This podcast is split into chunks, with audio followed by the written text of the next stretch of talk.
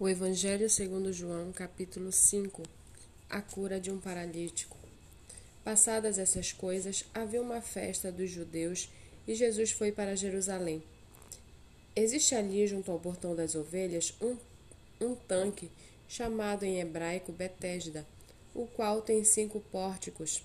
Nestes jazia uma multidão de enfermos, cegos, coxos, paralíticos, esperando que a água se movesse porque um anjo descia de tempos em tempos, agitando-a, e o primeiro a entrar no tanque, uma vez agitada a água, sarava de qualquer doença que tivesse.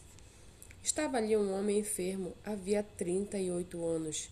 Jesus, vendo-o deitado e sabendo que estava assim havia muito tempo, perguntou: Você quer ser curado? O enfermo respondeu: Senhor, não tenho ninguém que me ponha no tanque quando a água é agitada. Quando tento entrar, outro enfermo chega antes de mim. Então Jesus lhe disse: Levante-se, pegue o seu leito e ande.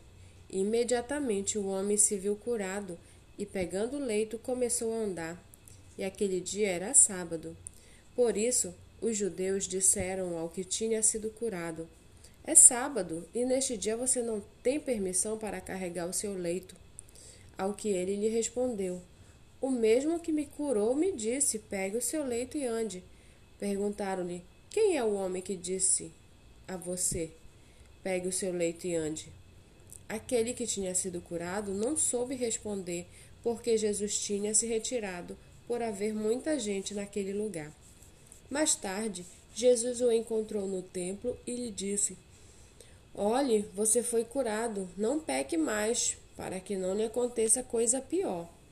O homem se retirou e disse aos judeus que tinha sido Jesus quem o havia curado. E por isso os judeus perseguiam Jesus, porque fazia essas coisas no sábado. Mas Jesus lhe disse: Meu pai trabalha até agora, e eu trabalho também. Por isso, os judeus cada vez mais queriam matá-lo porque além de desrespeitar o sábado, também dizia que Deus era seu próprio Pai, fazendo-se igual a Deus.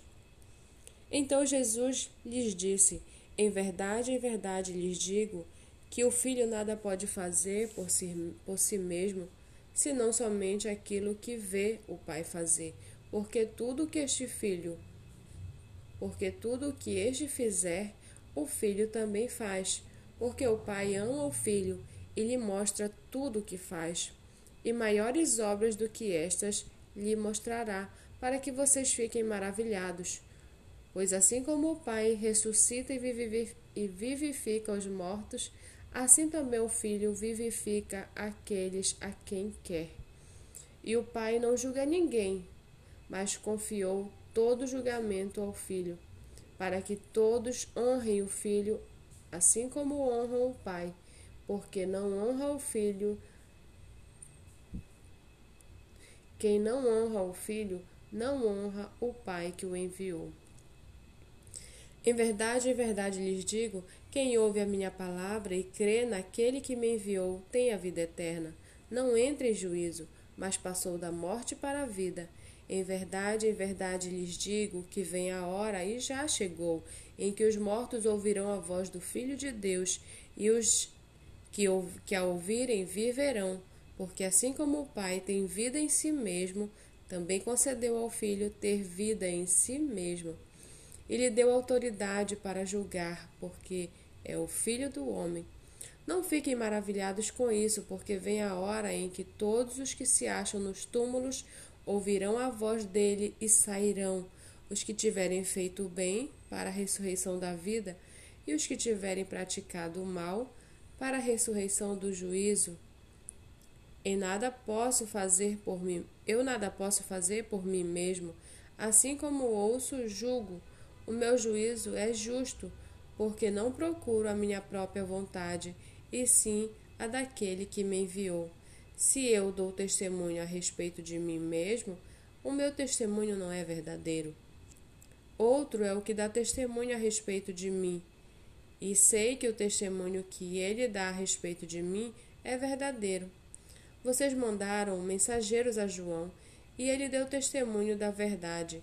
Eu, porém, não recebo testemunho humano, mas digo essas coisas para que vocês sejam salvos. João era a lâmpada que estava acesa e iluminava, e por algum tempo vocês quiseram se alegrar com a sua luz. Mas eu tenho maior testemunho que o de João, porque as obras que o Pai me confiou para que eu as realizasse, essas que eu faço testemunham a meu respeito de que o Pai me enviou.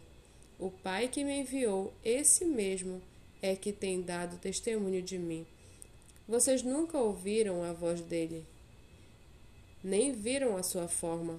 Também não tem a palavra dele permanente em vocês, porque não creem naquele a quem ele enviou. Vocês examinam as Escrituras porque julgam ter nelas a vida eterna, e são elas que de mim testificam. Contudo, vocês não querem vir a mim para ter vida. Eu não aceito glória que vem de pessoas. Sei, entretanto, que vocês não têm o amor de Deus em vocês. Eu vim em nome do meu Pai, e vocês não me recebem. Se outro vier em seu próprio nome, vocês certamente o receberão. Como podem crer vocês que aceitam glória uns dos que aceitam glória uns dos outros e não procuram a glória que vem do Deus único? Não pensem que eu os acusarei diante do Pai. Quem acusa vocês é Moisés, e em quem puseram a sua esperança. Porque se vocês de fato crescem em Moisés, também creriam em mim, pois ele escreveu a meu respeito. Se, porém, não creem nos escritos dele, como crerão nas minhas palavras?